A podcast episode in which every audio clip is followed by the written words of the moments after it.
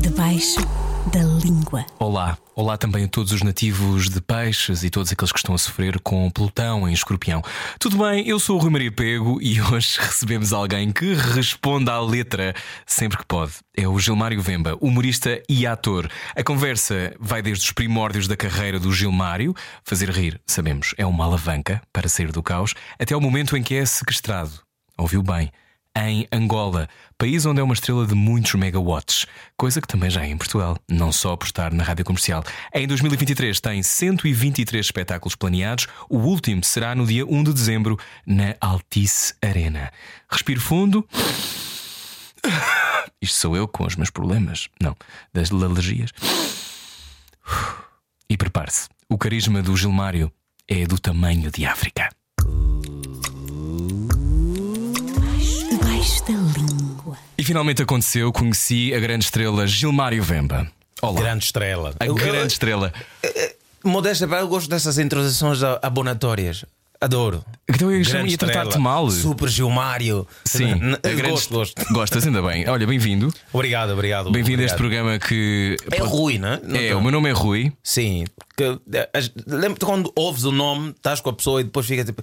Eu entendi bem o nome dessa pessoa. Sim, Rui E tô- Maria E é ficas aí a lutar. Rui Maria. Rui Maria. Maravilha. O teu nome ninguém esquece porque é um nome muito pouco comum, pelo menos em Portugal, não é? É, exato. Ah, Fora quando nos chamam Gilberto. Gilberto, Que acontece. Eu acho que é mais comum. Acontece muito, muito.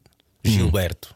Olha, estavas a é. dizer que estavas a preparar a tua voz para o podcast. Há uma voz podcast, Há uma voz, há uma voz de podcast. Que voz de podcast? Nós ah, falamos um bocadinho com mais peso, é para as pessoas conseguirem ah, sentir o grave todo e conseguirem estar assim quase que acarinhados. Sim, mas podes estar a falar de, sei lá, eh, reboçados ou Exatamente, laranjas, imagina, mas tem este tom. a forma como nós vamos ah, desembrulhar um repousado Sim, é, sim. Uhum. é- essa é muito importante. Que aquele sonzinho que faz no fundo quando estamos a desembrulhar, exato, Uhum. isto leva já a um, é quase um ritual ah, de repoussados. Mas, Gilmário, eu não posso perder esta oportunidade. Então, o que é que tu sentes quando comes um repousado? Há algum tipo de repousado que prefiras? Olha, é importante sentir o, o adocicado do repousado, porque Uhum. se não tiver doce, é porque estamos provavelmente a chupar alguma coisa que não é repousado. É preciso ter cuidado. Exatamente. Preciso ter muito cuidado. Ahn, às vezes pode ser só uma mebocaína, pode Uhum. ser eh, ou qualquer coisa que seja para laringite e essas coisas. Nem sei se isso exi- existe mesmo, mas pronto. Mas existem coisas para procurar. Olha, Gilmário, bem-vindo. 37 Obrigado, anos, Rui. grande estrela ah, em Angola e também em Portugal. Já vamos descobrir como é que foi esta passagem de sair de um mercado que é tão intenso e tão vibrante como o angolano para o português, que tem outras regras e outras lógicas. Ah, a primeira pergunta que eu te faço tem a ver com a tua infância. Qual é o som que tu mais te lembras da tua infância? Algum? som eh, que é o mais. Eu, eu, eu me lembro das músicas, porque na minha infância eu queria, eu queria mesmo é cantar, então me lembro das músicas, principalmente as músicas, as músicas de, de- que usávamos para brincar na, na rua, tipo o Margarida Morena, o, o Ouvi Dizer. Era um, a, brincadeira. Ouvi dizer que era uma música com um bullying muito forte. Agora que eu penso, Mas a maior parte dessas músicas tem todas um bullying bullying. muito forte. Que imagina, está tá numa roda, né? Eh, vários, eh, vários miúdos, entre meninas e rapazes, e ali começam. eh, Era a brincadeira utilizada para ver quem gostava de quem. hã? E, e os amigos já iam te atirando para o quê? Ouvi dizer que o Gilmário namora com a Maria. E a Maria tem que responder, e aí vamos já saber se a Maria gosta ou não. E a Maria às vezes vinha com uma com uma resposta tão dolorosa para uma criança, tipo: Não. "Ah, não, não, aquele Gilmário, tudo isso. Ah, mas a cantar. A cantar e a dizer quão podre tu eras para se relacionar com ela. Tipo, Já, depois portanto, era logo, eras destruído recreio. ali, eh, tipo coisas que não sabe fazer. Lhe levo na praia, não sabe nadar. Eu, por que que eu tenho que saber nadar, mano? Por quê? Gilmário, 16 irmãos. 16 irmãos. Quer dizer, 15. Eu 15. sou É, tu és que número? Eu, sou o segundo, sou o segundo. Sou o segundo. Segundo, eh, e, e eu li que eh, o teu pai e a tua mãe se separaram e depois voltaram. Exatamente. Que é uma coisa exatamente. também, portanto, faz-te acreditar no amor, imagino. Não, faz acreditar e faz acreditar que o tempo resolve as coisas, não é? O Ah. tempo resolve. Eu- Tanto os meus pais eh, separaram-se, porque eh, aquilo, casais, casais que se juntaram muito cedo, muito jovens, Uhum. quase cresceram junto, que eram vizinhos. eh, eh, acredito que a minha mãe era a primeira namorada do meu pai e, e vice-versa. E depois chegou um ponto que eles cansaram-se e, e separaram. Eu lembro, eu lembro da minha mãe ir embora e o meu pai ia ficar doente, tipo assim. Naquele exato momento começou a aquecer, começou a ter febres e tal. Eu disse, mas isso é uma reação. O desgosto faz mal. Faz, faz mal, faz mal. E graças a Deus, depois com, com o tempo, eles voltaram a, a juntar-se e, e continuam juntos até hoje. É Embora tenha havido mais irmãos, 16, 16 irmãos, tu sendo, ou melhor, tu sendo um de 15, 16, como é que se gera tanta gente numa família? Bem, eu acho que quando as coisas acontecem, as pessoas encontram sempre uma maneira de, de, de conciliar as coisas, porque nós, seres humanos, somos completamente adaptáveis, né? e, e pronto, não somos 16 irmãos na mesma casa, nunca fomos 16 irmãos na mesma casa, mas eh, eh, nós eh, conseguimos encontrar um meio de convivermos todos e trocarmos todos uma, uma experiência. E, e a mais responsabilidade do meu pai que teve ali a, a necessidade de ter que gerir e juntar os filhos todos. E, O Sr. Vemba, não é? o Sr. Vemba. E agora estamos. bom, já não tem nenhum bebê, já não tem nenhum indivíduo que seja criança no momento. Quase que era todos- possível, não é? Com 16, se calhar alguém. Qual é o teu irmão mais novo? não. Que idade é que tem? Ou A, irmã? a- a minha irmã mais nova tem neste momento 15 anos. 15, ok. Tem 15 Já anos. são todos já, mais velhos. Já, já são todos crescidinhos. Já. Todos crescidinhos. Hum. Olha, quando é que percebeste que tinhas graça? Olha, nem, nem eu- foram as pessoas foram percebendo, porque para mim eu, eu, eu sempre fui muito apaixonado pela arte, mas já na escola de arte eu tinha professores, eu queria fazer teatro, queria fazer drama, queria fazer. Pois tu dizes que queres muito fazer drama e ninguém te deixa. Ninguém me deixa, mano. Nem na escola. Imagina, estávamos a ensaiar a peça O Rei Édipo. E eu quero entrar para fazer aquele drama clássico. Tragédia de- grega? Sim, tragédia grega e tal.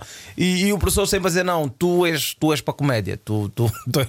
Mas eu não sou. Toma uma máscara e vai para ali. Sim. E vai para ali porque estou lá dentro da comédia. Mas é sempre, pá, comédia não é a minha cena.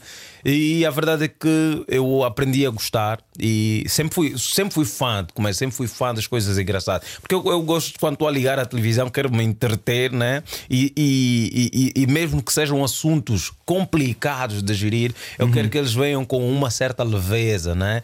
Que me levem a, a, a ter essa, essa dose de awareness, mas ao mesmo tempo conseguir dar uma gargalhada ou até pensar ou, ou quão estúpido nós somos enquanto seres humanos. Porque essa é a minha referência enquanto, enquanto eu, quando eu olho para a humanidade, diz assim, nós somos mesmo estúpidos. Então, então o humor salva? O humor, o humor salva, o humor salva. Porque o humor é quase, é quase é, é como se estivéssemos a olhar para um, para um espelho. Porque a piada ela não existe na, no, no, no quem faz, ela existe dentro da pessoa que recebe. Porque tu recebes isso e dentro do teu cérebro faz ali um jogo com todas as tuas referências e dizes, "Pô, isto é só parvo. Isto é-" e é o que te faz rir. Porque, por isso é que o humor vive muito ah, de referências. Quando, quando nós conseguimos ahm, ah, ah, fazer com que o público na sala se identifica com as histórias que nós estamos a contar, eles possam rir. Por isso é que nós falamos de assuntos ah, muito transversais, como casamento, como. ahm, filhos eh, que todo mundo tem, todo mundo, se não tem, tem um vizinho, tem um irmão que tem, sabe mais ou menos como é que isso funciona. E depois há aqueles assuntos que também são os mais badalados, quando se falas de figuras públicas, falas de Ou de política. políticas, eh, falas de assuntos que são muito que estão muito em, em, em alta no- neste momento na boca das pessoas. As pessoas vivem dessas referências. Em Angola pode-se falar de tudo. Angola pode falar de tudo, podes falar de tudo. Agora, se vais viver depois de falar isso tudo, isso já é outra questão. Se não podes falar de tudo. Ninguém te proíbe de falar, mas. Eu acho que isso diz, explica há tudo. consequências. Há consequências. Então, hum, já, já vamos a como é que foi a construção da tua carreira, mas eh, quando eras miúdo, percebes que te- as pessoas percebem que tu Uhum. tens graça. Uh, Porquê que o drama te atrai? É o quê? É uma maneira de te libertares também das tuas questões? É, é o quê? Eu não sei, eu acho que todo comediante tem esse sonho, que é tipo. Sabes que se diz que quem eu- faz muito bem comédia fará muito bem drama. Yeah, Os melhores atores de comédia farão muito bem drama. É Só que que o problema é. Tu és, as pessoas te conhecem tanto pelo humor. Imagina o Ryan Atkinson, Mr. Bean, Sim. a fazer um drama. Ai, faria muito bem, de certeza. Faria muito bem, mas. Estás à tu- espera que levante a sobrancelha. Exato. o, o Jim Carrey tentou fazer isso Verdade, eh, verdade. várias vezes e, e, e- e é aquela cena, tu estás a olhar, é como se estivesse a olhar para uma coisa estranha. O Kevin Hart tentou agora também num filme que é o Fatherhood Sim. tentar fazer uma coisa mais dramática, mas é. Achas que não cola? Não é que não cola, é que o, o cérebro, as pessoas vivem desta inércia daquilo que já aprenderam sobre alguém Ah. e fazem uma certa resistência na hora de trocar essa, hum, essa, essa imagem. Nós temos, é como se de repente, uh, uh, por exemplo, o mais fácil, por exemplo, uma pessoa que, que é muito séria é fazer comédia. Porque só o facto dele, dele sair desta, hum, desta matriz que é do gajo sério, que diz, dás-lhe um texto, não é? Gente, dás- tu já fizeste peças uh, Sim, sim, sim. engraçadas, dás um texto. Sim. Quem, quem é a figura que aqui em Portugal que vocês acham tipo isto é, ela é muito séria? O Bruno Nogueira faz a comédia de uma forma muito séria, por exemplo. Não, não, o Bruno Nogueira tem esta, esta coisa do engraçado. Não. Alguém que não é nada engraçado. Nada que- engraçado. Ai, não sei se posso dizer. Alguém que. Alguém Pronto, que mas imaginamos não- um ator muito sério, sim. Um ator muito sério, um- uma figura muito séria, Sim. e meteste essa pessoa a dizer um texto De comédia. de comédia, com aquele ar sério, a falar de coisas que não têm nada a ver. Fica muito engraçado. Hum. Pois exato, Ah, O que- ou seja, a, a entrega é muito engraçada porque não temos essa expectativa e choca com a nossa, Choca com a nossa realidade. expectativa. Então, mas o humor também tem poder, não é? Tem, Tem- acho tem que poder. sim, acho que sim. Ahm, quando é que te apercebeste? Porque às vezes tu és tão bom no teu trabalho que quase matas pessoas na plateia, que nem se é uma- não é uma coisa que todos os, os humoristas possam dizer. quase, quase, quase. Tu quase assassinaste uma mulher em Braga. Vamos falar deste quase. tema, que é um tema que, que eu acho que não podemos deixar caído. Ah, este programa é também para fazer estas perguntas difíceis. O que é que aconteceu, Essa Gilmar? senhora deve ter dizer, pá, o Gilmar não para de falar de mim. Não faz mal. Eu não estava cá, eu não estive cá. Portanto, o que é que aconteceu? Estavas em Braga fazer Não, porque eu espetáculo. estou sempre a falar isso nos meus espetáculos, estou sempre a falar sobre essa senhora em Braga. É um espetáculo que eu faço em Braga. Primeira vez que eu vou a Braga a fazer um espetáculo meu e há uma senhora na plateia que começa, começa a rir, entra a rir e começa a engasgar-se com o riso. Mas tipo, E ai, ai, tipo, não- a hiperventilar. Sim. Imagina, silêncio total na sala. Porque ela estava mesmo naquela fase, pá, alguém aqui a passar mal de, de tanto rir que já não aguenta. Então a sala toda para e fica toda à espera, pá, ela vai morrer, ela vai sobreviver, o que é que vai acontecer? Mas ao mesmo tempo com alguma vontade que alguma coisa acontecesse, não é? As pessoas assim Nos- à espera. Nos primeiros 30 segundos de pânico eu fiquei assim, meu Deus, essa senhora se morrer vai me estragar o espetáculo, porque eu não tenho como continuar o espetáculo com alguém que morreu aqui. Porque o marido dela depois salta da cadeira, corre para o palco, pega a minha água. Isso aconteceu mesmo. Ele Aconteceu. subiu para o palco. Ele não subiu, né? Encostou o palco, Sim. tinha água ali à frente. Tirou a tua água. Tirou a minha água. Desculpa, desculpa. E foi, ainda pediu desculpa, senhora educada. A mulher está a morrer, mas ele mantém a educação. Claro. Que ainda pediu desculpa, levou água para a mulher. Deu água, ela lá recuperou o fôlego e, e disse: Vai, vais matar. E, e a sala começou a rir, começamos, voltámos todos a rir. Depois eu pensei: Bem, se ela morresse, não, não seria algo mau. Acho que acrescentava aqui uma coisa no meu currículo incrível. Eu falaria, contava a história com pena, tipo, epá, infelizmente. Mas, mas a publicidade que seria isso. Ah, O mundo CMTV. inteiro, o mundo inteiro, CMTV, é assim, a TVI, Este, humorista todas, mortífero, o não é? humorista- Não, na imprensa internacional, estariam na China, estariam a falar sobre mim. Então, Vemba. Alguém morreu. Tipo, O mundo, porque até hoje não, não, ainda não aconteceu. Ainda não, pelo menos não que eu, que eu, que eu me lembro, que eu me lembro. Mas se calhar depois Uhum. Bom, tu disso. podes sair- convidar para sempre esta, esta senhora para aos teus espetáculos e podes um bocado E tentar, torcer, é? é? Tentar. ver se um dia acontece. Não é? Gilmário Vemba, falámos há bocado sobre o humor, ou seja, o humor tem poder, lá está, quase podes assassinar alguém. Ah, tá, Fazer crítica social em Angola, dizias tu, ah, tens que pensar sobre isso. Quando é que te apercebeste, ah, ou seja, a tua relação com o teu país, com Angola, é pacífica? Ou é, ou é porque eu já estive em Angola, a minha família também tem ligações a Angola, dizes há pouco fora do ar que é quase impossível encontrar alguém que não tenha Sim, uma relação são, com Angola. São, são 500 anos de, de- Claro. desta, desta. Aliás, há muitos portugueses que daquela geração, pelo menos até 74, Claro. que viveram, cresceram e muitos deles antes de 61. Antes da crise de 61 e a crise Sim. de Portugal naquela altura deveu-se mesmo à, à retirada das colónias, é? Claro, que era sim. já um processo obrigatório, que Portugal tinha que abandonar as colónias. Isto, obviamente, mexeu com a economia do país, e, e só nesta altura é que há muitas famílias que voltaram para Portugal. E muitos E- deles nunca tinham vivido em Portugal. Muitos Portanto, nem sequer eram retornados, que, é uma, que era a palavra que se usava na altura, Exato, quando as pessoas. exato, exato. a- quando aconteceu o 25 de Abril, que é pessoas que são retornadas, mas não são, porque não são de cá. Não são de cá, Ou seja, o meu pai, meu pai sente-se angolano, meu pai só primeiro é angolano, depois é português. Exato. Porque E há muita gente assim. tudo o que sabiam, tudo que tinham, e, e- e- havia uh, quase todas as cidades em Angola. Eram habitadas por portugueses. Sim. Ou seja, os, os, Chama-se isso colonização, Estavam, é? sim, sim, colonização. Os, os angolanos estavam mais nas periferias e não sei o quê. Uhum. E nas grandes cidades estavam, estavam os portugueses. Nós só começámos a vir para as cidades depois de, de 61. As Uhum. pessoas começaram a abandonar as casas e o pessoal foi ocupando. Foi ocupando. E a tua relação com, com o país é pacífica? Porque tu cresceste, cresceste em guerra. Eu cresci, cresci. Eu, quer dizer, já nasci lá, já nasci. O país já estava. Nem esperaram por mim. A guerra começou antes de eu, antes de eu nascer. Porque o país, na verdade, eh, e por isso é que nós ainda temos muitos problemas, ainda temos mais problemas. A guerra acabou em 2002? A guerra acabou em 2002. Então, se 2002 nós... foi ontem, não é? Foi ontem, 2002. eh, n- n- nem, nem, eu tenho mais, 21 anos? Exato, eu tenho mais idades que o país tem de paz. Imagina, eu nasci 10 anos depois da independência do país.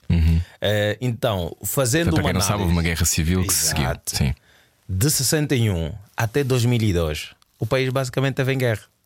Porque nós tivemos a guerra colonial, que começa a 4 de fevereiro de 1961, e só param os conflitos eh, eh, no país em 2002. Porque durante esse tempo todo era, era uma luta, né? Primeiro governo de transição, né? transição Guerra do- do- colonial e depois a, Guerra com os governos, sim, que se seguiram. é, pá, E, e todos estes problemas levam ao país e nós estamos a tentar recuperar isso, não é? Primeiro ter uma, uma, uma democracia mais sólida, já que é este o modelo que nós assumimos para o país e há necessidade de solidificarmos isso, né? de cada vez tornar uma democracia mais, eh, mais forte e com instituições fortes que, que sejam credíveis, que, aí, que é ali onde a nossa base às vezes falha, né? porque não há assim tanta separação de, de, de- de poderes como devia ter. E isso impede às vezes que haja um maior nível de, fiscali- de fiscalização da- na maneira como as coisas são, são orientadas por lá. Mas eu tenho, eu tenho uma, uma relação pacífica, claro que eu eh, sou um bocadinho fora da caixa, porque às vezes critico né, as coisas que não estão bem, mas também acho que sou maduro o suficiente para saber Epá, quando criticar, o criticar e mais do que criticar, poder fazer uma análise glo- global da coisa. Porque às vezes o importante não é só a malta chegar lá e gritar. "Ah!"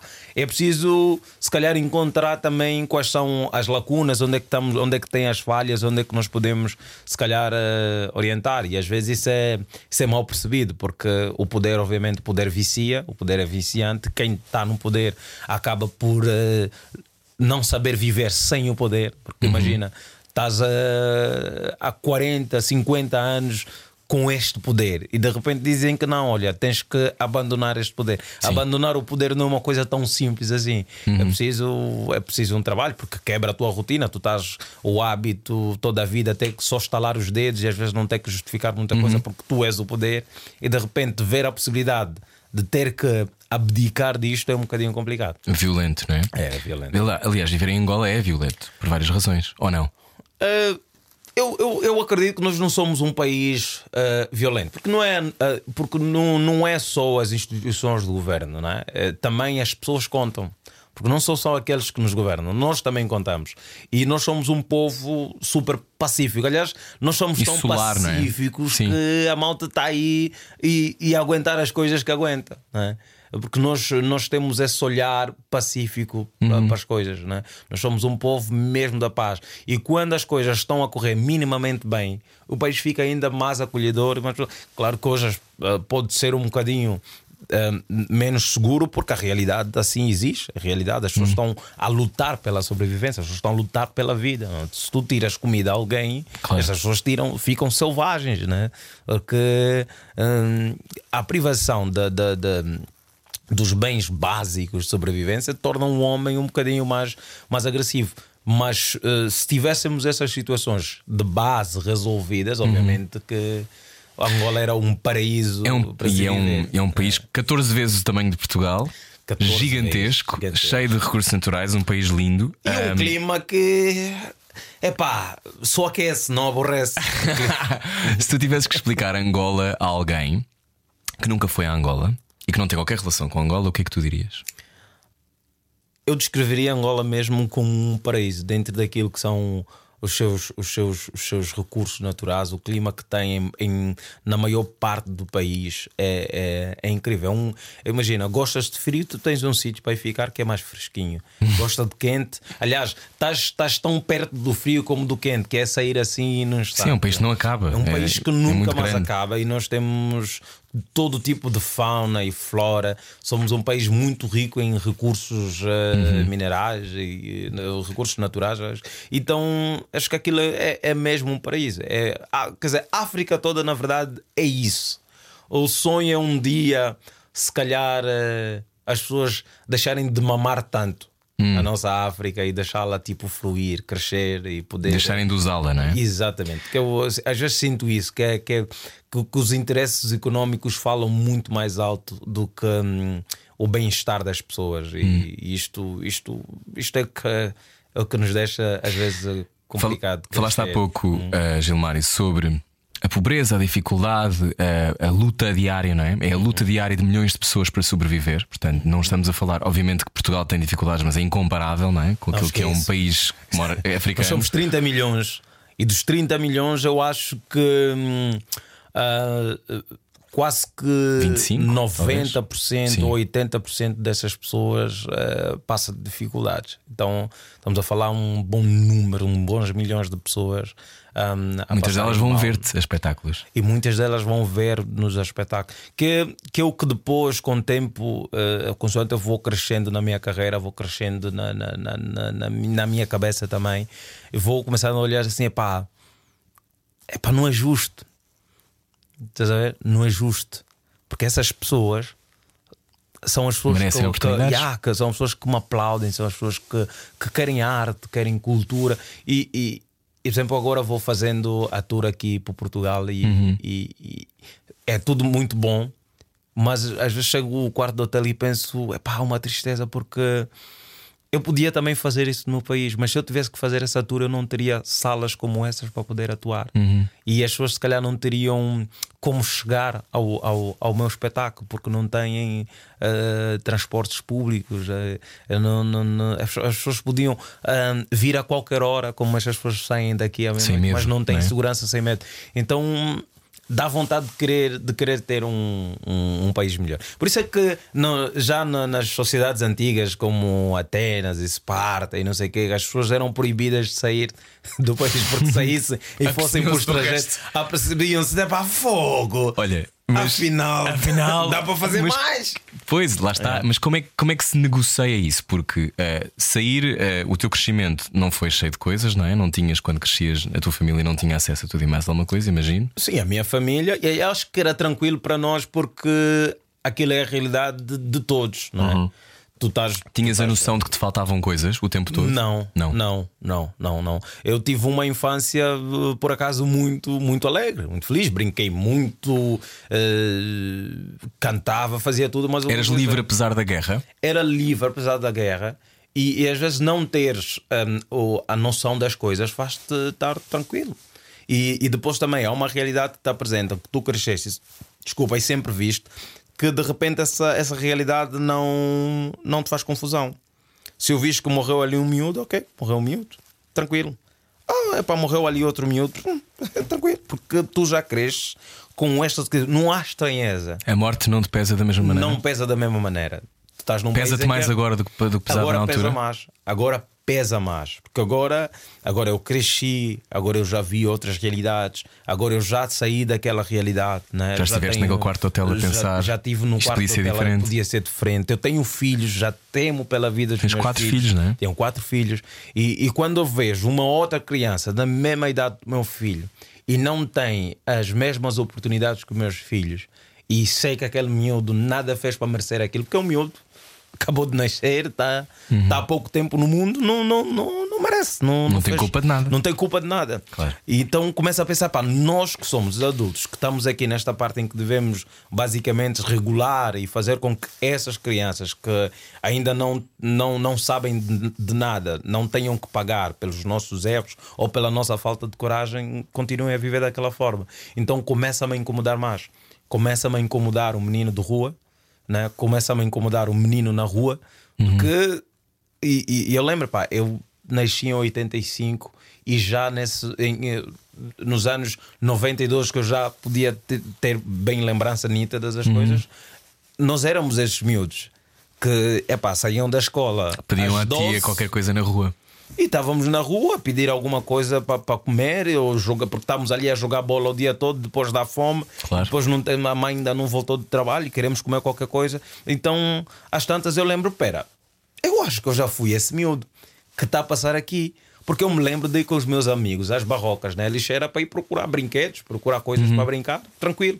Então, É uma lixeira gigantesca, não é? Sim, lixeira gigantesca e estás lá a catar alguma coisa, mas na, na mais real inocência do tipo, porque pá, Mas é, sem eu- vergonha. Sem vergonha nenhuma, porque é Era o que todos disse, faziam. Era o que todos fazíamos. É, é a cena, estamos todos a ir na brincadeira e às vezes até a tua mãe nem sabe que tu foste para aquele lado. Aquela coitada teve que ir trabalhar Claro. e tu estás ali, saíste da escola às 12 horas, tens o dia Foste todo sempre à escola. fui sempre à escola. Eu sempre fui à escola. E, e, e- boa parte dos miúdos até tentam ir à escola. E hoje, assim mais adulto, eu penso: é mesmo difícil aprender vivendo nessa realidade. Porque imagina, tu comes pouco e vais para a escola com fome e tens que aprender a tabuada. Tens que saber fazer contas, tens que descobrir raízes quadradas e o teu, e o teu estômago está todo quadrado, lá esteja com fome. Então são aspectos muito, muito complicados que eu acho que nós tínhamos que, sei lá, ir resolvendo isto de alguma forma, pelo Sabes, menos para essas pois, ainda por cima com, com a, o manancial quase indiscutável de coisas que há em Angola, não é? Ou seja, que é, é quase como. É uma torneira que não para. Não para, é diamante, é petróleo, é agricultura, é agropecuária. É pessoas com graça, tudo. É pessoas com graça. Só daquilo Talento, que talento, pode- talento. E, e essa é a noção que a gente que, que às vezes faz pensar, pá, essas coisas são feitas de propósito. Porque imagina, o que, o que é que impede num país com muita riqueza e às vezes tu tens uma única pessoa no país que tem dinheiro suficiente para fazer isso acontecer no país todo, que é garantir que pelo menos até ah, digamos até o final do, do ensino básico as crianças tenham o que Condições. comer e estudar à vontade sem ter que se preocupar em, em ir pedir comida a alguém. né? Pelo menos isso. Pelo menos isso. Epá, depois dali eles que se virem. Mas neste princípio vamos garantir todas as crianças do país possam de manhã ir à escola, ter uma refeição ou ter duas refeições, ter um, ter um, dizer, um pequeno almoço e ter um, um almoço e depois vão a casa. Só isso. Fazíamos isso e, e já teríamos um ganho, um ganho Os estrondoso. bilionários angolanos não querem fazer isso? É pá, eu acho que não. Eu acho que não. Porque os bilionários angolanos também são os mesmos que detêm o poder eh, de decisão. Né? Tem, para além de terem eh, o, o dinheiro em mão, também estão posicionados no- no- no- nas cadeiras que decidem como é que as coisas devem ou não acontecer. Né? Porque aquilo que se diz às vezes de ah, falta de vontade política ou assim. Yeah, porque não, não, Às vezes é só vontade, vontade de manter as coisas como estão, não é? Sim, porque nós. Eu, eu costumo dizer que nós todos precisávamos de uma terapia, tipo, o país inteiro. Eu acredito que os nossos vezes também passaram por muitos problemas e até agora ainda não, não encontraram uma paz dentro de si para poderem caminhar em paz. A guerra acabou há 5 minutos, não é? É- Sim. 20 anos não é nada.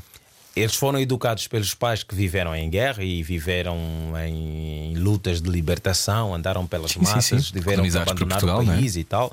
Depois andaram em conflito civil durante anos e anos e, e muito aproveitados também pela Guerra Fria, aquela divisão dos dois Uhum. blocos e não sei o quê. E tu não sabias se podias ser eh, pró capitalismo ou pró-socialismo, quer dizer, qualquer dos lados, se vais para o capitalismo, o socialismo te mata, se vais para o socialismo, o capitalismo te mata. Era muito este limbo. Estás sempre a perder, Eh, é? Estás sempre a perder, ias perder dos dois lados e, e- e isto, esta Guerra Fria maltratou muito a Vive dentro da das cabeças, Exato. não é? Vive dentro das cabeças. Eu acredito, como nós vivemos uma ditadura a vida toda, Uhum. não é? e, e- e muitas dessas pessoas aprenderam, aprenderam a governar num ambiente ditatorial Uhum. e estão com dificuldades de fazer essa transição. Porque ainda acreditam na, na- em que a política ou o poder é exercido com força. Tipo, o poder não há, é, é autoritário, não está ainda lançado para o povo de uma coisa como, como se ouve aqui. Claro que Portugal também tem os seus problemas, mas hum, aqui ainda consegue-se ouvir um referendo sobre, hum, sobre qual vai ser a decisão de como é que o dinheiro do Estado vai ser usado. As pessoas tenham direito Muitas à vezes mal. palavra, muitas vezes mal, mas epá, o, o- a coisa é que as coisas de alguma forma andam. Tens fé que vai mudar em Angola? É, é impossível não mudar. É impossível não mudar. Não Pode separa a mudança? eh, não, não, não separa. não. Não. A mudança, ela. Tu, tu, tu- as coisas mudam. Queres, queiras, queres não, tu, tu morres. tu morres, tipo, ninguém está aqui para sempre. Então, eh, eh, não mudar é, é- às vezes é difícil, mas o desenvolvimento tu não consegues travar. Tu não, não, não tens como. Então, falando do teu desenvolvimento e falando da tua vida, voltando à tua, ao teu crescimento, tu cresces, entretanto, percebes que tens graça. Quando é que te apercebeste que eras uma estrela em Angola? Se eu não sei se usas esta expressão sobre ti mesmo, mas é que não sei, para quem Não, está a ouvir, não se calhar não tem essa noção. Ou melhor, já te uso. conhece de cá e ouve-te na rádio comercial e vê os teus programas em Portugal. À escala angolana, os Tunesa são um colosso. Muito, muito. São. Tu tens milhões de pessoas nos- nas redes sociais a seguir-te. Ah, Imagina. E tens muita graça nas redes sociais, deixa-me que te diga. Tens sempre muita graça, mas nas redes sociais os teus vídeos a, a- a reagir a coisas, eu às vezes penso, eu às vezes vou só ver, que é para ver o que é que tu achaste. Eu já tenho o cérebro danificado. Eu estou a olhar para as coisas e estou sempre a pensar como é- qual é o lado engraçado disto. Né? Estou sempre a olhar para coisas. E às, vezes, e às vezes nós temos de ter esse cuidado também enquanto humorista, porque nós estamos, o nosso cérebro de repente está programado para tentar ir buscar a piada em qualquer acontecimento, em qualquer. E, e às vezes tem que engolir uma piada porque pensamos, hum, Se calhar, estou aqui, se calhar este não. funeral não. Yeah, se calhar se funda não, deixa passar mais tempo depois, depois, depois falamos isso, né? Eh, os americanos dizem o too soon, né? É, soon, sim, yeah. cedo demais. Yeah. Olha, então, mas quando é que foi a tua esta sensação de que as pessoas te conheciam? Lembras-te quando é que foi? Olha, Consegues levar-nos lá? Como é que isso aconteceu? Eu acho que eu, particularmente, porque eu sempre, desde o princípio da carreira, que é uma coisa que eu abomi- abominei sempre foi a fama. Né? Porque eu começo no teatro aos 15 anos e apaixono-me pelo teatro em si.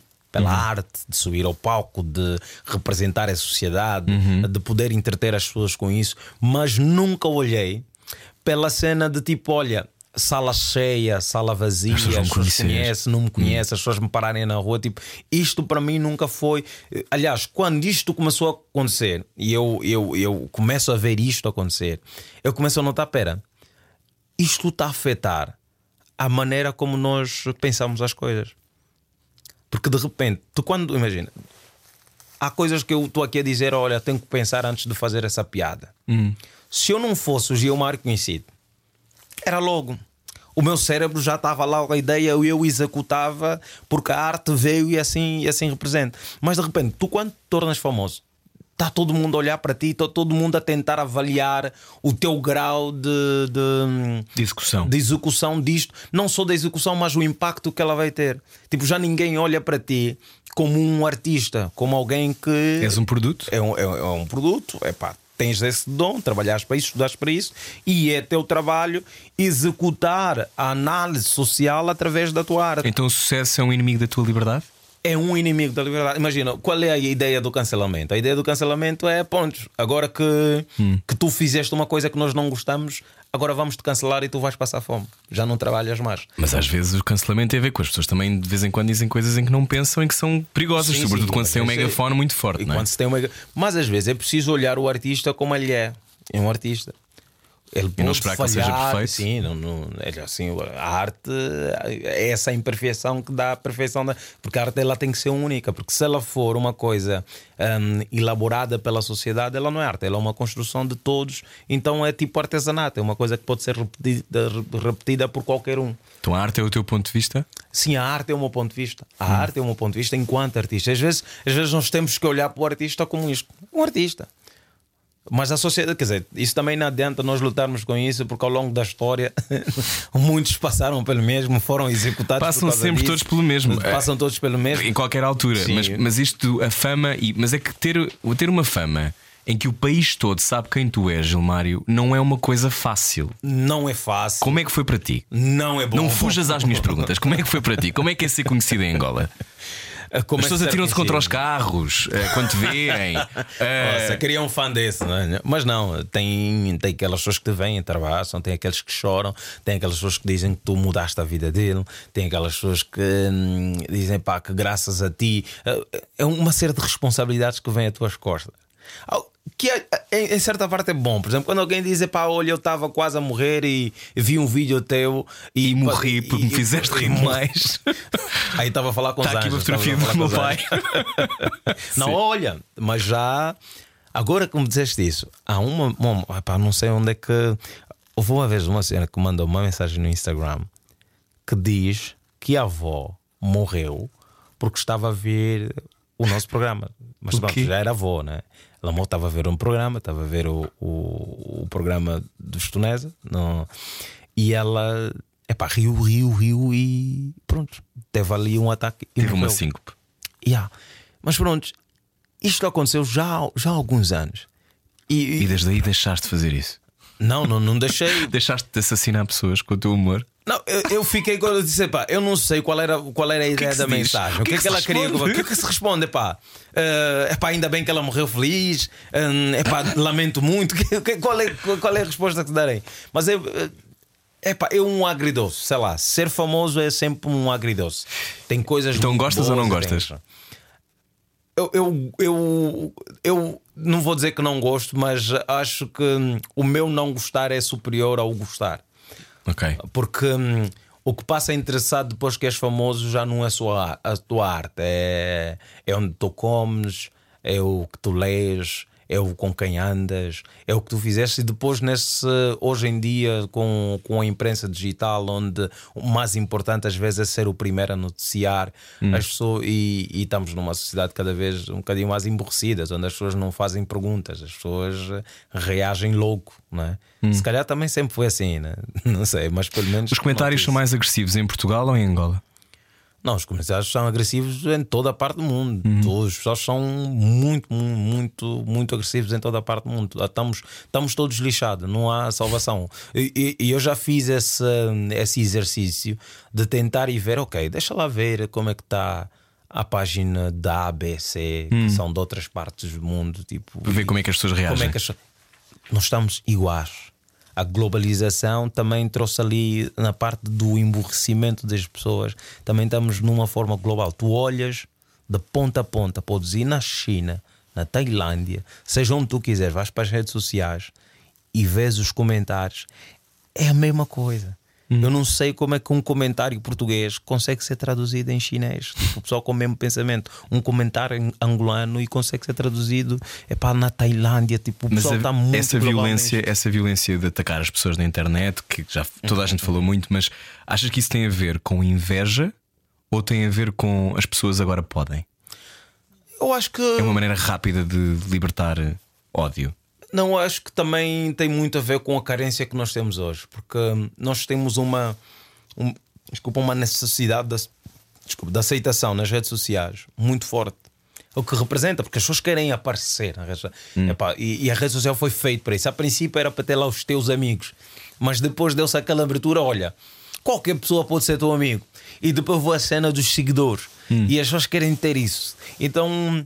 Epá, há, há inúmeras as vezes que, as pessoas, que alguém fez um comentário maldoso para mim e eu fui lá responder e a pessoa depois me disse: Ah, não, só queria mesmo que tu respondesses. São, é muitas.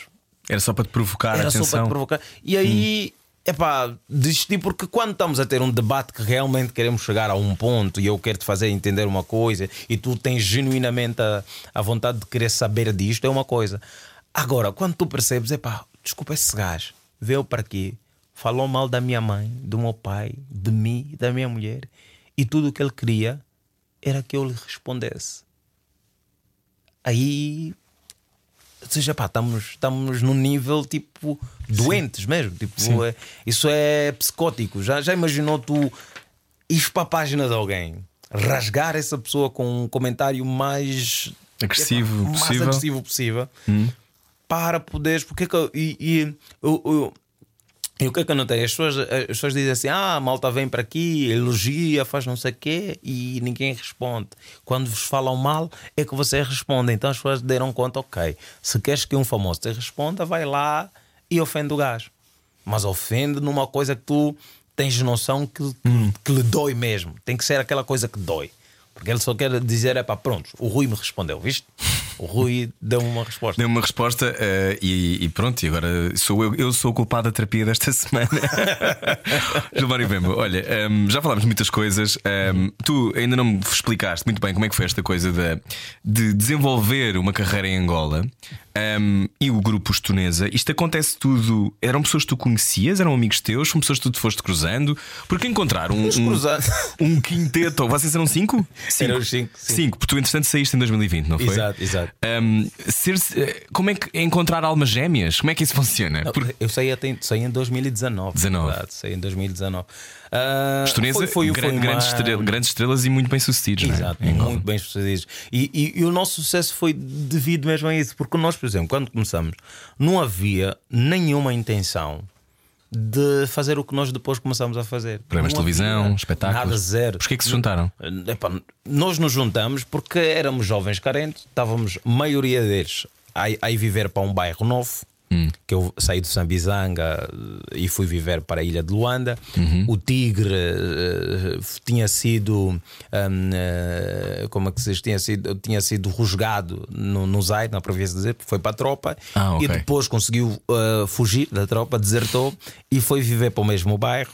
Por acaso era meu vizinho da frente. O Costa também sai do Sambizanga hum, e, e vai viver para a ilha de Luanda. O Sazalte vem deslocado do Amo porque o Amo t- estava em guerra e ele foi viver para Luanda. E o único que, que, eh, que já estava ali a viver era- o Orlando, então acabamos todos por nos juntar eh, neste, neste grupo de teatro. Eu vou por causa do meu irmão Nelson. O meu irmão Nelson eh, Quis sempre fazer as coisas que o teu irmão fazia, Exato, não eu estava sempre atrás do Nelson. O meu irmão, se fosse para ser gatuno, eu também estava lá hoje a fazer grandes assaltos. E, então o Nelson vai para o teatro, eu me sinto sozinho porque ele foi fazer teatro e eu estava, em- fiquei em casa sozinho. Eu entro para o grupo. No entanto, eu já conhecia o Tigre, lá era à minha frente, fazíamos, hum, estávamos sempre a cantar e a tentar eh, desenvolver o nosso inglês. Eh, e eu vou e gostei muito, muito mais por causa das miúdas que lá estavam. Então volto e digo: Tigre, olha, há um sítio meu, que vais gostar, aquilo vais gostar. Havia exercícios de beijos e carícias. Exercícios de beijos e carícias. Imagina, eu nos meus 14 anos a ver aquilo no auge da puberdade, disse: "É, Isto é que é a vida. Doutor, como amigo, olha, tens que vir para esta cena que é teatro e é mesmo top. Se É mesmo top, para as top, é top, carícias. carícias e beijos. É isso Estamos que- à procura da personagem, né? Estamos Sim. à procura da personagem. E fomos, ahm, e depois ahm, entrou o Costa também vindo, porque havia uma outra, uma outra jovem que também era de Samizanga, Uhum. que era colega do Orlando. E conhecia o Costa, que- porque o Costa já fazia teatro também no Samizanga. Sei pá, há aqui um gajo que faz teatro e agora está a viver aqui perto. Se calhar era uma mais-valia para o grupo. E o Costa entra também para o grupo de Então vocês teatro eram todos muito miúdos. Todos, todos muito jovens, muito jovens. Na verdade, eu era mais jovem, né? Ah, Os outros já estavam ah, ah, em idade adulta, já têm os seus 18, 19 anos, e eu era, era o puto. Era o puto do grupo e com aquela vontade de aprender e fazer as coisas. E, e aí nos juntamos. Só que depois nós tomamos a decisão: pá, podemos levar o teatro mais longe. Podemos começar a atrair pessoas de outros de outros escalões para irem ver as nossas peças de teatro. E na Ilha de Luanda havia muitos eventos eh, de música, com figuras públicas, com, com automatos. Epá, temos que conseguir arrastar essas, coisas, essas pessoas para o teatro.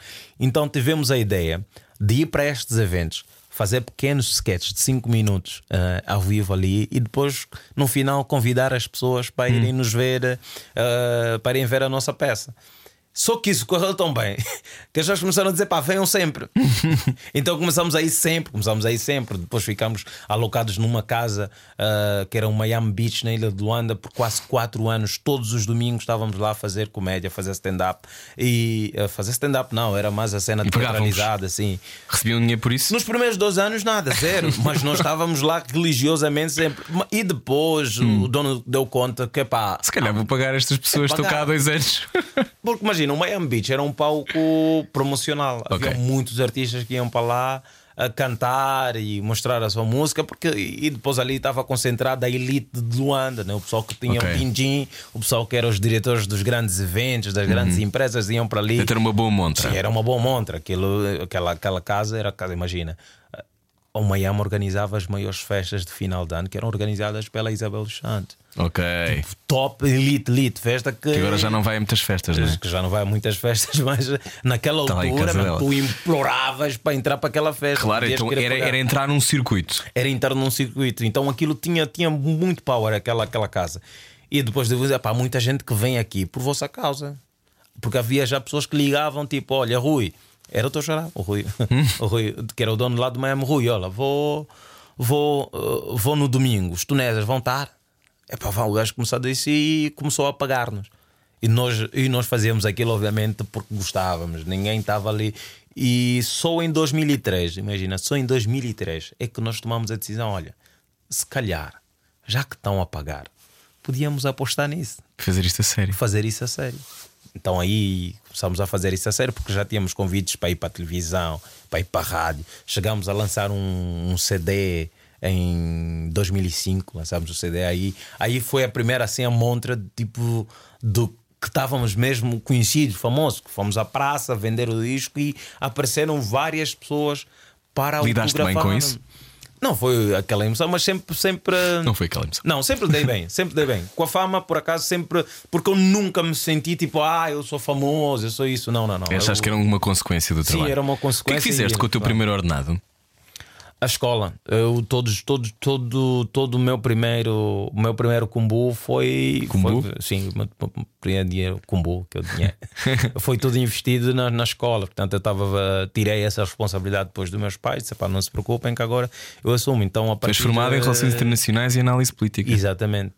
Num país que precisa de muita terapia política, como muita dizias. terapia política e, e- e depois de fazer esse curso e começar a analisar como é que hum, como é que o, o- a vida internacional afeta a política interna do, do, do país ou dos outros países tipo foi incrível Hum. ok Epá, estamos aqui ter que e depois poder analisar o- do ponto de vista histórico como é que essas coisas crescem O Foi- teu, foi o teu sentido de humor, pelo menos daquilo que eu conheço, e aqui na rádio comercial de forma hilariante, deixa-me que te diga, a maneira como, Obrigado, como Rui. fazes de eu Muito responder obrigado. à letra. Muito obrigado, Rui. Nada, Muito obrigado, nada, obrigado. nada, Gilmário, nada. Hum, eu percebo sempre que tu escolhes um lado solar das coisas. Tu- há- há um- quando diz lado solar o que quer dizer Quer dizer, Tem- numa lógica de tu, tu brincas com as coisas, mas brincas com as coisas e não és ofensivo. Sim, sim, sim. Eu- eu- É uma escolha. É uma escolha, é uma escolha. É uma escolha. Podias ser, não é? Podias ir para um sítio mais. mais eh, não é? Que parece morder mais. Que- Não sou eu. Eu não, não- eu não sou assim. Tipo, eu não. É, a mim incomoda-me a ideia de Magoar. ir fazer um espetáculo em que alguém está a sofrer com isto. A mim, isso, isso, isso me faz confusão. Não, não, não. Então, eu Mas participaste em roast, se não participaste. Participei em roast. Aliás, eu chamo o roast um, um espetáculo do demónio. É sempre aquele de fazer uma piada. O Rui é isso, é aquilo. Falar, pá, desculpa. Rui, Desculpa, eu não queria nada. Desculpa. Mas o roast é aquela coisa. O roast é aquela coisa que é anunciada para isso. O roast diz assim: As pessoas sabem o que vão, não é? As pessoas sabem o que vão. Claro. Tanto quem vai assistir como quem vai participar já sabe para que veio. Então aí tu não tens do que te queixar. Eu não posso ir para um roast e depois fazem uma piada e eu saio de lá, fogo, então, fa- falando. Epá, não, não, não. Eu fui para um roast. E eu sei que o roast, epá, aquilo é para um insulto e as pessoas carregam. E, e atenção, os roasts, os roasts em Portugal são fofinhos. São muito queridos São muito comparativamente queridos, com os muito- americanos. São muito Vejam na fofos internet. mesmo, São muito fofos. Um, Pergunto isto do teu sentido de humor, não ser, um, não procurares a ofensa, uh, exceto quando estás no roast, mas, mas esta, esta, esta tua tendência de procurares dar a volta a uma situação e lê-la de outra maneira, um, traz-te alegria ou dar- ou dar-te dores de cabeça? Não, traz muita alegria. Muita alegria. Porque, Esse o assim, teu trabalho é a alegria. Exatamente, é alegria. Eu quero fazer uma piada sobre o Rui e que o Rui possa rir também dela. Rir contigo e não, não estás a rir de mim, estás a rir Yeah, comigo, não é? Hum. Exatamente, exatamente. Eh, Eu quero chegar àquele ponto de dizer, pá, ah, e, e tu também ris. Sim. Se eu fizer uma piada que eu tenha medo de fazer à tua frente, ou que eu tenha certeza que se tu ouvires isso vais te chatear. Sim. Ah, aí, aí eu não, não, não. Também, só que às vezes pode acontecer da pessoa, pronto, né, eh, interpretar mal, ou, ou às vezes a pessoa que vai lhe transmitir já transmite só Rui, sabes o que é que o Gilmar falou de ti? Já vem com um outro, com outro tom, com outro peso, porque tu não estavas no espetáculo e tal. Mas eu procuro sempre fugir a isso. Eh, Olha, que tu, tu. Como é que se conserva o sentido do humor E esta capacidade de olhar para as coisas com luminosidade quando nos acontecem coisas muito difíceis, como por exemplo te aconteceu em Luanda, eu li que, tinha, que foste sequestrado e os teus filhos hoje moram em Portugal, não é? Um, contas obviamente o que te apetecer. Como é, como é que se gera isso? Porque ser sequestrado, primeiro significa que és muito, muito conhecido e que Em Angola não precisa. Não nesse precisa? Momento, nesse momento não precisa ser muito. Quer dizer, esse- ser na só um gajo normal e. tu foste e, sequestrado em que circunstâncias, Gilmário? Bem, eu fui, eu fui sequestrado. eh, epá, eu, eu até hoje fico assim a dizer, mas porquê que aconteceu isto? Porque, porque hum, as tantas. eh, eu- quando, quando és encapuçado, és amarrado e tu ficas a pensar: peraí, mas então não era só um assalto? Porquê esse filme todo? Qual, qual, qual a necessidade disso? Portanto, tentaram-te E assaltar e levaram a coisa longe demais? Foi isso? Sim, sim, eu fico hoje a refletir e a pensar, pô, não, eu até fui super hum, eh, cooperativo e, e eu acho que eles, não sei, não é o primeiro assalto deles, acho que eles têm a noção das coisas. Estou com os meus filhos no carro, obviamente que eu tenho aqui uma prioridade bem maior do que um telefone eh, e um cartão de crédito. Não, não, não há, não há aqui muito para onde é pago. E várias vezes disse, mano, se quiserem, deixamos aqui tudo, inclusive o carro, vão convosco, nós vamos deixar aqui. Deixem-me só aqui com as minhas filhas e tal. Então foi. eh, eu, eu consegui me manter calmo o suficiente, tipo, para não fazer o máximo para. Que idade tinham os teus filhos? minhas- isso foi há um ano. Isso foi há um ano. Foi há um ano agora. Quer dizer, agora em fevereiro vai E fazer. quando li, eh, achei que tinha sido tipo, foi há seis. Não, não, não. Isto foi em fevereiro do ano Portanto, já passado. trabalhavas em Portugal, já fazias coisas. Já trabalhar, já fazia coisas em Portugal. Tinha ido para. Tinha, no entanto, acabado de fazer aqui o Bar do Gilmário. Sim, teu programa na Fox. Tinha ficado aqui muito tempo por causa do, da, da pandemia. Na altura fiquei aqui muito tempo a, a Uhum. gravar. E fui para Angola. Isto acontece em Luanda? Acontece em Luanda. Estava eu em Angola, só com os meus filhos. E, e, epá, e, e acontece-me isso.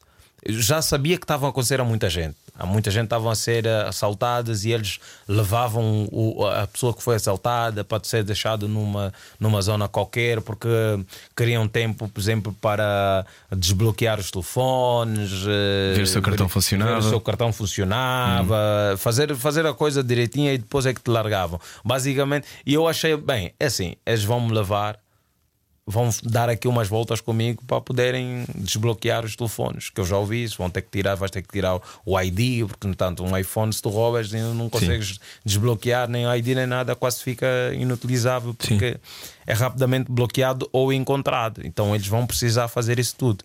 E realmente fizeram isso tudo, desbloquearam os meus telefones das minhas filhas e, e queriam o código do cartão e tal. Só que de repente eu, epá, eu notei como eu estava com uma, com, uma, com uma amiga minha, minha comadre estava comigo, eu disse ela, epá, por essa altura já há muita gente que, dá, que, que sabe que eu estou desaparecido.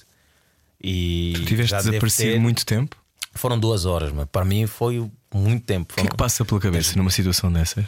Olha, houve ali uma altura, quando eu sou encapuçado e amarrado com os meus próprios atadores do- dos tênis, eu pensei, bem, eu vou morrer. Vão, vou ser eliminado aqui na frente das minhas filhas. Vou ser aqui e, e, e eh, pá, fiquei completamente frustrado. E eu já estava, na altura, já estava a lutar muito. Eu já estava, tipo, já ia, já tinha, já estava no consulado a lutar para conseguir um visto para os meus filhos, para eles poderem vir para aqui, porque eu não estava a ver o país a caminhar para uma boa coisa. Eram cada vez mais notícias de, ah, de rapto do género, de assaltos do género. Disse, pá, fogo, isto agora é complicado. As miúdas vão à escola, tipo, não estava aqui a imaginar cenários terríveis que pudessem Claro. acontecer. Aliás, eu já tinha. estavas a ter uma premonição que podia-te acontecer. E eu já Sim. tinha falado isso com as minhas filhas: epá, olha, vamos tomar cuidado que o país está a entrar numa fase em que vai ser mesmo complicado. As pessoas estão a passar fome, há cada vez mais putos na rua, há cada vez mais pessoas na rua, há cada vez mais pessoas a irem para o lixo à procura de comida e isto não vai ter um bom resultado. Pessoas, e que é o que normalmente acontece. Quando há este nível de desgraça muito grande, as pessoas começam a ir atrás de quem tem alguma coisa. Claro. E eu disse: pá, isso aqui não está a ficar muito bonito. Eh, e eu estava literalmente a lutar para ver se conseguia eh, tirar os putos de lá Porque eu já sabia que não ia dar, porque a pandemia nos afetou, nós já estávamos em crise, já estávamos mal economicamente e os dois anos de pandemia acabou por nos afundar ainda mais. Porque imagina, aqui em Portugal houve auxílio para quem ficasse em casa e nós, nós fomos para casa e disseram tipo, ah, fiquem aí. Mas depois comemos o quê? Não, não, aguentem, fiquem, a gente vai ver isso. Mas estamos a morrer de fome, ah, ninguém sai. Mas nós precisamos comer, não, ninguém sai. Tipo, não houve nós não temos estrutura sequer que é para fazer aqueles, aqueles abonos, aqueles tal. E muitas empresas começaram a ir abaixo, começaram a perder a capacidade de poder pagar os seus funcionários, porque hum, que era uma coisa que podia ser feita. Imagina, tens empresas estados, as empresas vão lá, dizem o número de funcionários que têm. Se o pessoal vai ficar em casa, essas pessoas vão ter que receber salários. Sim, claro. Então, Mas as instituições têm de funcionar para isso poder acontecer. funcionar é? para isso poder acontecer. E isto não aconteceu. E na minha visão, e não precisa ser profeta nem um grande estudioso para ver a situação, disse: não, isto aqui vai dar mal. Isto aqui vai, vai fazer com que. Porque quando há fome, os crimes são. Aumentam. ah, aumentam. Portanto, a situação era, já era, começava a ser limite. Exato. E isto acontece uh, e, e és levado, é isso? Eu sou levado. E és deixado num sítio. Sou levado, sou abandonado num bairro qualquer que epá, demorei aí uns 15 minutos até saber onde é que estava. Tipo, a girar. Imagina, eu estava amarrado, eu não conseguia me desamarrar. E, e a minha filha tentava, tentava e nada, mas estávamos numa tão Ah, escura, tão com escura, estava com ela, estava tão escuro, tão escuro. Eu disse, pá, eu, eu andei a conduzir aqui com, com as mãos assim amarradas, a tentar. Ah, mas tentar deixaram-te o carro. Deixaram-me o carro, deixaram-me dentro do carro, tipo, já pararam, limparam o carro todo eh, por causa de digitais, não sei o que, limparam. Porque eu sabia que os gajos eram Uau. bem treinados. Os gajos Limparam-te o carro das impressões carro das digitais. impressões digitais, limparam as cenas e, e, e tal. Eu disse, ok.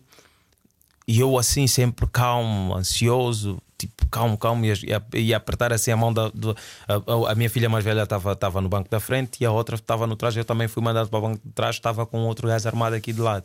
E eu assim a pegar na mão da minha filha, tipo, para ela ficar calma e tal, a tentar me controlar ao máximo. Os gajos depois pararam, se era para o país mesmo está mal, entende lá, Gilmário. Eu tenho mesmo que fazer isso e depois limpar o Ah, e eles, eles sabiam quem tu eras. Sabiam desde o princípio. Ah, portanto, quem era uma coisa premeditada. Exatamente, sabiam quem, era, quem eu era desde o princípio. Desde o princípio que eles sabiam que, que, quem eu era. Ele disse: Tipo, Desculpa, lá, Angola, Gil, desculpa lá, Gilmário, temos de fazer Sim, isto. sim. Foi o que ele disse. Não, em Angola não há um, um angolano que diga assim: não, não conheço o Gilmário Vemba. Não há. Não Era há. isso que eu estava a perguntar há bocado. Não, não há, não há. São, eu, eu, um, ao próximo mês vou fazer 20 anos de carreira.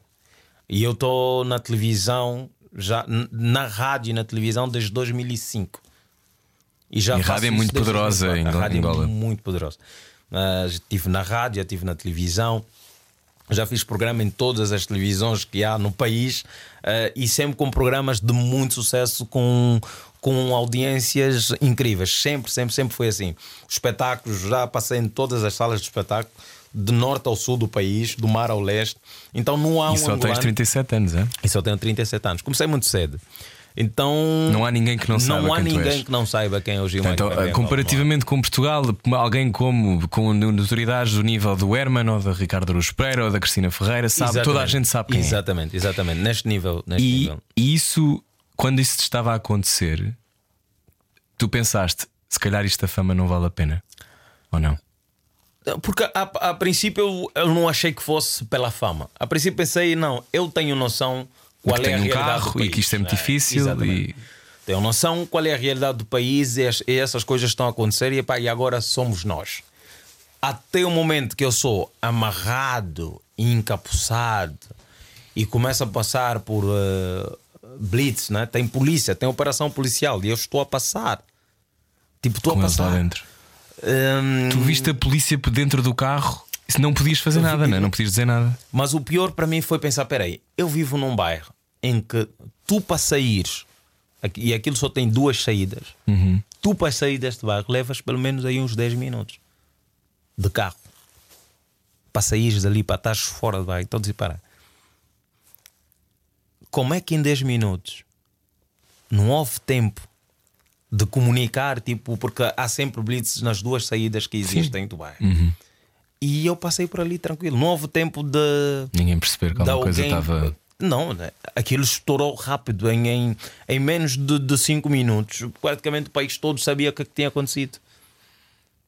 Mas como? Estava em todas as redes sociais, estava porque a minha comadre que ficou.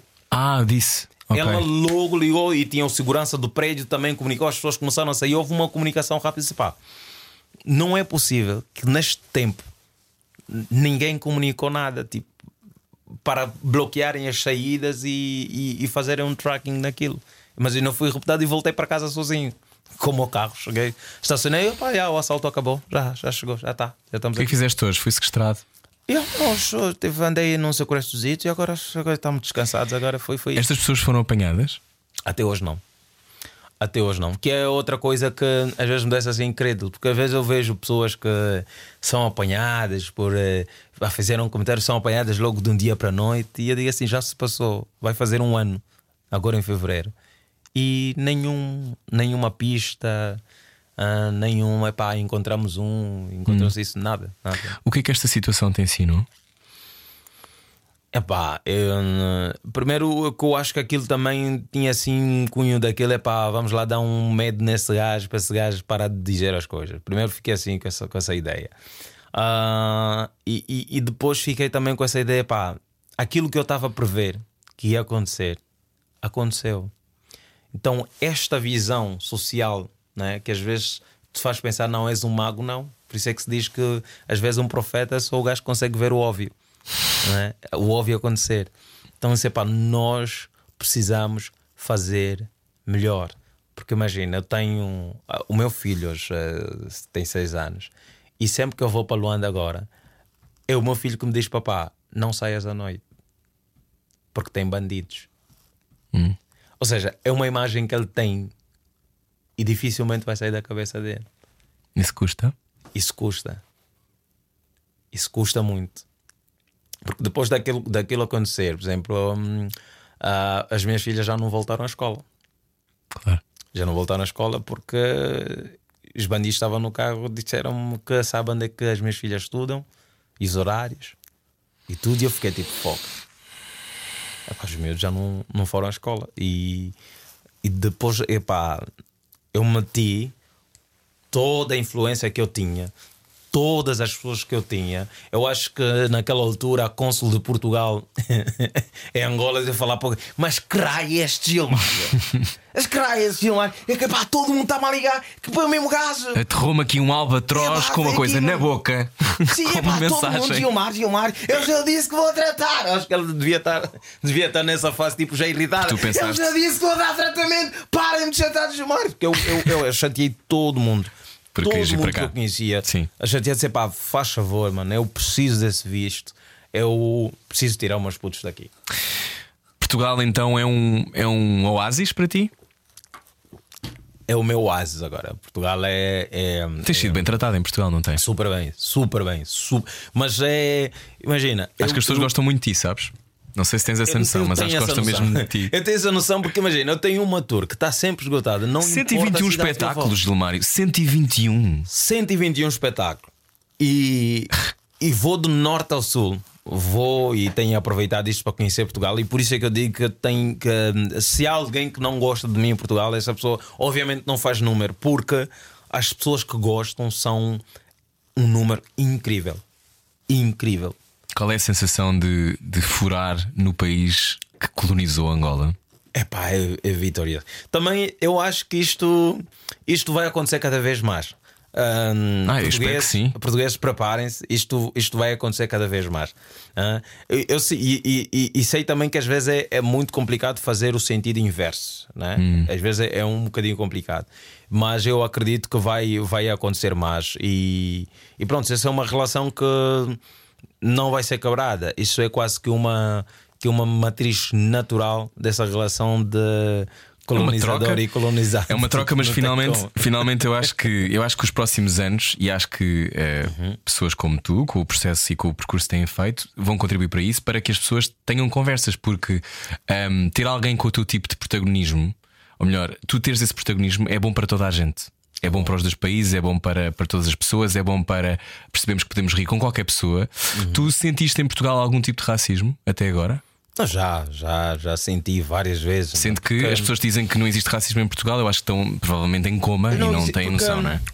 É que hoje em dia o racismo eu acho que ele tem, tem, tem sido debatido numa escala muito baixa e muito fútil, não é? sobre hum, ataques uh, muito superficiais sobre aquilo que é o racismo. Eu acho que, que, é que é hoje racismo, as pessoas perderam a ideia. Hum uh, do que é o racismo, que é a desvalorização completamente do outro ser como humano, não é?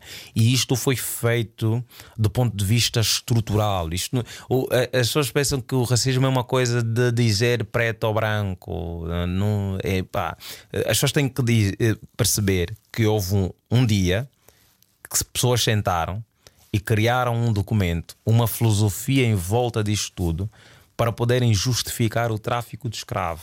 Ou seja, houve um, um acordo para a desumanização completa de um povo é? para poder justificar a sua comercialização, ou seja, venda de pessoas.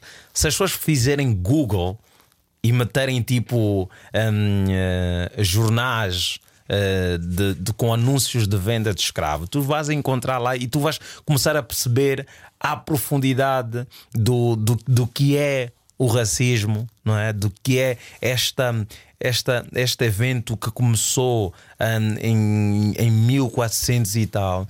E, e, o racismo já existia antes disso de outras maneiras, mas este em particular sim. Sim, mas o, o, o não. Foram os portugueses racismo... que inventaram o tráfico de escravos sobre o Atlântico, por exemplo. Exato, mas no, o que as pessoas têm que perceber é que o racismo não existia escravo, mas não existia racismo. Imagina, houve altura hum. que tu podias ser escravo. Sim, sim, sim. Exato. Sei. Tu podias ser escravo, podias ter... então não claro. era uma questão de cor. Não tinha a ver com. A ver imagina, com uma guerra perdia e, e eras prisioneiro e, e, e transformavas-te em escravo. Sim. É? E, porque, eu às vezes noto as pessoas a dizer: ah, não, mas naquela altura sabes que já havia escravos e não sei o quê. Não, não, não é isso. Uma coisa é haver escravos de pessoas que perderam a guerra, que era o que se fazia antigamente, pessoas que perderam a guerra, pessoas que deviam, pessoas, pessoas que não tinham como se sustentar e acabavam sendo. também tem a ver com o olhar do século XVI, que é muito diferente do século XXI, não é? O que está é que no século XXI, aquilo que, que, eu, que eu vou vendo é que as pessoas têm muita dificuldade, em Portugal em particular, de falar sobre isto. É Acho que está melhor. Mas, mas é... sentes que é superficial a abordagem? A em abordagem Portugal? é superficial, porque hoje em dia nós estamos. O, o racismo é debatido na escala de tipo: ah, um, um, eu fui ali no, e, e, e, e chamaram-me de preto, ou fui ali e, olharam mal, e não sei o quê. O racismo está muito a ser debatido nessa, hum. nessa escala. A escala mais profunda é quando as pessoas olham uh, porque houve esse atraso, né? houve esse atraso do, da, do desenvolvimento do povo africano. Houve esse atraso, foram muitos anos. Foram, e é o atraso da mentalidade sim, portuguesa, que não discute o seu colonialismo, não é? Não discuto porque eu, eu, eu percebo mais ou menos porquê, porque a política faz isso. A política, se tu queres né, dar, uh, dar justificação a alguma coisa, tu tens que usar Fazer um elemento da, da, é? da, política que é a propaganda, não é? Que é criar aqui uma ideia, um cenário todo que agrada o ouvido do teu povo, porque o teu povo está contigo e concordar contigo. Achas que temos dificuldade em olhar para a nossa história? Tenho. Uh, não olhar para a história e refazê-la. Acho que o mais difícil é refazer a história. Tipo, olhar ou seja, e ouvir a, o verdadeiro lado da história. E deixar que novas narrativas surjam. Eu acho que isso Exato. vai acontecer no futuro. Acho, acho que é como e outros como isso, serão isso. Aqui não tem, não tem, nem que seja, não, talvez não seja comigo, mas isso é isso, a evolução não tem como. Mas, mas, mas como. Oh, Gilmário, alguém como tu ser um protagonista neste país é importante. É, acredito. Percebes? Porque pela primeira vez, numa série de lugares Uh, ou seja, não é, não é que não tenha havido outras pessoas antes, mas é que cada vez mais vai haver. Isso significa que há outras maneiras de ser e de se falar. É a mesma yeah. coisa que eu sou gay e falo isso no ar e não há problema. Exato, percebes? Exato. Isso não ser uma coisa que.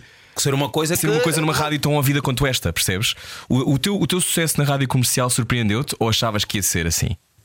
Não, não, surpreendeu-me porque, primeiro, imagina, eu sou chamado aqui pelo, pelo Pedro Ribeiro muita socapa do, do Palmeirim. Que eu, eu, tenho, eu estou a imaginar a conversa do Vasco Palmeirim, que, que eu, é uma conversa que eu não ouvi, mas tem na minha cabeça, que é ela chegar no, no Pedro e dizer: pá, está aí, um, aquele miúdo, eu acho que gastei muita jeito. Porque eu estive a falar com ele e, e, e, ele tem um show que é uma cena tipo das músicas, acha que leva a fazer um programa. Liga lá o gajo. É. Eu, eu, na minha cabeça tem, tem Eu não estava cá quando isso aconteceu. Não estava, mas eu isso foi em 2021. Estava, estava, Estava a Inês, estava a Inês a Eu vim para aqui fazer eh, uma entrevista, eu não sabia que estava a ser testado, estava, estava coisa. Ah, sabes que E- aqui acontece muito assim. As pessoas não sabem, estão a ser testadas. Neste momento eu estou a ser testado, estou a sentir. Mas é porque mas é o Covid. Eu faço programas ao mesmo tempo, não se esqueça, continua assim. Mas eu fui, vim e correu muito bem, gostei muito. E depois o Pedro Ribeiro mandou uma mensagem: pá, puto, eh, não gostavas de fazer isso mais vezes? Não sei o que. Claro! Como não? Eu chego em Portugal e sei que este é o número um de Portugal, eu quero fazer parte do número um. Então, mas não, nem eu sabia que ia conseguir ahm, fazer tantas músicas, porque nunca olhei. E, e depois eu pensei: bem, eu não conheço um musical de Portugal. Pois as tuas referências são angolanas, não é? Ah, não conheço, eu não posso, não posso vir para aqui e fazer a vida toda Matias Damasio em São. Pois. Eu vou ter que olhar para mais Ou a músicas. Pérola. Ou a Pérola, não sei. Como, como é que eu faço agora? E depois eh, eu pedi em, a- ao Vasco e o Vasco mandou-me uma, uma playlist da comercial e disse: pá, isto aqui já dá para começar. Que eu vou assim. E, e- e olha, e fui descobrindo muitos músicos portugueses muito bons. E, e- eu confesso que eu não. Antes de fazer responder a letra, eu era zero. Para mim, a música da Tuga era a Valete, Rui Veloso. Pá, uma ou outra do Pedra Bunhosa e, e ah, aquelas, aquelas mais badaladas Mais- mais que icónicas, por claro. eh, Bossa e Si e não sei o quê e, e não, não, não, não conhecia muito mais Então qual é que foi a música que te surpreendeu mais? Destas todas que fizeste, já fizeste muitas. O que é que te apercebeste sobre Gilmário. nós? Nós cantamos sobre o quê, Gilmário? Os cantam, cantam muito sobre amor O tempo todo. sobre, sim. sobre, sobre sofrimento e depois tem, depois tem ali a parte do Alentejo que é muito mais leve, é muito mais engraçado, busca muito mais assim. ah, comecei a ouvir eh, o, António Zambujo. o António Zambujo, o Miguel Araújo, adorei que é que eu, acho, que- eu acho que ouvi uma coisa tua sobre o Pica do Sete. Sim, o Pica do Sete. Espera, se o Pica do Sete. Esta música teve alguma Uma música muito, muito, muito engraçada. A Pica do Sete, o Marido das Outras. Sim. Foi a minha música introdutória. Ah, eu ri No- muito com isso, no- marido das outras. Eu vi o que tu fizeste. Aqui no, sim. no, no, no Responder a Letra. E, e, e eu, tipo, epá, há muita música muito boa, muito engraçada e com muita qualidade. Com muita qualidade mesmo. Que se eu ouvir Ciro, que se eu ouvir Diogo Pissarra, Bárbara Tinoco. Eu já, já gostava do- do- da Bárbara Tinoco por causa de uma música que era. hum, Outras línguas? não era outras línguas, era uma. Não sei, acho que era uma versão que ela. Eh, Ainda está-me a tentar dizer alguma coisa, mas não sei o que ela está a dizer. Não, Sei lá. Sem ti. Sei lá. Sei não, lá. não era o sei lá. Eu era... sei lá. Não, não, não, não, não, Não, não, não? Ah, era. Ai, ai, ai. Onde é que já se viu dois enamorados com cara de santo? Ah. Nananã. Já sei. Antes dela, antes dela dizer que sim. eu acho Antes que- dela dizer que sim. Exato. É isso. É, acho que era essa música que eu gostava. Disse, pá, essa música é tão linda, ah, tem, tem uma história muito envolvente. E eu gostava da música, eu vinha para aqui e gostava. E os músicos dos quais tu eh, fazes uma análise aprofundada eh, sobre o trabalho reagem? Dizem-te alguma coisa? mu- Todos, Todos? todos. O que é que eles Que é dizem? o que, é o que me agrada mais. Todos. É pá, muito obrigado, mano. Super top, muito engraçado. Não estava a pensar nisto, Não mas. estava. Já, já, já, já, já, olha, já, o João só outro dia diz-me assim: Pô, Gilmar, sabes que tu voltaste a meter a minha música tipo em top no Spotify. Porque sério? Já, já, já, É já. o poder do Gilmário Vemba. O poder do Gilmário Vemba, a resga- a resgastar música que estão lá. Olha, 2023, eh, um ano, eh, vai ser bom ouvir-te a responder à letra, mas pergunto-te se hum, quais são os teus objetivos. Eu sei que tiveste um espetáculo em que até falavas de invasões alien, não sei se achas que é uma invasão alien agora em 2023, só para eu preparar. Eh, o que é que tu estás à Por espera acaso que ainda não aconteça? fiz esse tema. Não. Ainda não fiz, ainda não fiz. Tenho, tenho, tenho, tenho preparado invasões aliens. Sim. Ah, eu, quando, eu me lembro quando peguei esse texto, terminei e mandei para o Henrique. Henrique Dias, Henrique Ah, Dias. e- e- e disse: "Epá, isto, é, isto é de uma imaginação. Porque muitos destes textos foi, eu, eu escrevi-os com, com, pensado numa realidade angolana. E, Ok. e eu já tenho que adaptar, e principalmente esse texto. O que é que acha o angolano de uma invasão alien? Porque eu estava a imaginar, eh, o Kazenga é um bairro que tem, tem, tem zonas muito perigosas, assalto, que tu podes chegar com o teu carro, estacionas o teu carro, entras para visitar as pessoas que foste visitar e quando sais o teu carro está todo pilhado, tipo, levaram os faróis e não sei o quê. E na minha cabeça estava a imaginar uma nave, chega, visitantes, aterram no Kazenga. e vão tipo fazer uma exploração, fazer com as pessoas e quando voltam têm a nave já em cima de pedras porque levaram, levaram as cenas todas e os gajos ficam presos num cazenga porque não Já não conseguem ir para Orion ou Andrómeda, Yeah, não, posso conseguem ir para casa. Ryan, e depois eu faço um pré-top que eles ir à- à procura de peças na- nas praças de, de- de peças da, da Angola e ficam ali presos, nunca conseguem uma peça, não conseguem encontrar Angola e é maior do que um alien. turistas. Acabam Angola é maior do que os aliens, é o que eu tenho a dizer. Olha, hum, os teus objetivos, eu li que tu não tens objetivos eh, no sentido. Não, não melhor, tenho. Não tens mesmo? Não, não. Eu, Não planeias a tua carreira? Eh, epá, eu, eu, eu planeio mais a trajetória do que a chegada. Eu, eu gosto desse, deste caminhar. Não, não, eu, eu, eu, não, o objetivo é uma coisa que não tem graça nenhuma. Hum. Não tem graça. Não tem graça nenhuma chegares e quando tu atinges, chegaste no fim. Ok. E depois tens de fazer a pergunta tipo, e agora? Tipo, Então ok, e agora o que é já- que queres fazer este ano? Não pensas nisso já? Não, epá, eu, eu, eu sei o que eu quero fazer esse ano. Eu quero continuar a entreter as pessoas, continuar a encontrar novas formas de fazer humor, novas formas de contar as histórias com humor, sejam elas eh, histórias do dia a dia, sejam elas notícias populares, sejam elas. hum, a história, a política, quero continuar a fazer isso. Então, o meu, o- digamos que o meu objetivo seja esse: é, é continuar a fazer aquilo que eu fiz até aqui agora. Tipo, não há ali uma, digamos, uma meta, não tem assim uma meta vista, nem quero ter. Eh, para mim, a meta é ir fazendo e quando morrer, aí atingimos, estamos completamente realizados. És católico? Acreditas que vais para algum lado depois da morte ou não? Uh, bem, agora não sou católico, agora, agora sou, agora não tenho eh, religião nenhuma, sou uma pessoa que acredita, obviamente, numa, numa, numa força superior a nós, acredito nisso. Achas que és ajudado por uma força superior Ah, ou não? Sim, eu costumo dizer que eu, eu, eu sou uma espécie de, de, de Ricardo Alves Pereira. É um texto que ele diz que o mundo, enquanto as pessoas reclamam que o mundo conspira contra ele. Mas ele acha que o mundo conspira a favor dele. Ah. Então eu também acho que o mundo conspira a meu favor. Eu acho. Porque pá, imagina, eu não pensei em ser ator de teatro, acabei ator de teatro. Não pensei em ser humorista, acabei humorista. Não pensei em ter sucesso, tenho sucesso. Nunca imaginei uma carreira em Portugal, tenho uma carreira em Portugal. E dentro daquilo que é a expressão de língua portuguesa, Portugal é o, é o epicentro. Ainda que o Brasil seja a maior praça, o Portu- Portugal acaba sendo o centro das coisas. Tu, enquanto falante da língua portuguesa, né, e principalmente vindo de outro país, se conseguires vingar em Portugal, a probabilidade de tu te espalhar Pelo resto. para, para o resto do- dos palopes ou de CPLP é muito, é muito maior. E sentes que, que as pessoas gostam de ti? Já te fiz esta pergunta há um sinto, bocado. Sinto, sinto, sinto, sinto. Definitivo. Aqui em Angola eu sinto, sinto, sinto, sinto que as pessoas gostam de mim. E sentes que, sentes que vamos conseguir ultrapassar esta questão do racismo não?